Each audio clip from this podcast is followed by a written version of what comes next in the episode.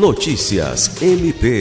O Procurador-Geral de Justiça, Danilo Lovisaro do Nascimento, se reuniu na quinta-feira, 2 de março, com o Comitê de Gestão Estratégica, grupo instituído para acompanhar os instrumentos de gestão do Ministério Público do Estado do Acre.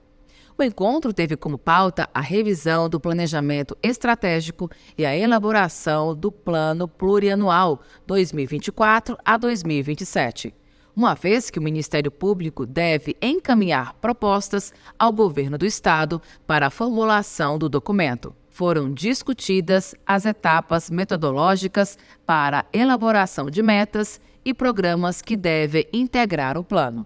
Alice Regina, para a Agência de Notícias do Ministério Público do Estado do Acre.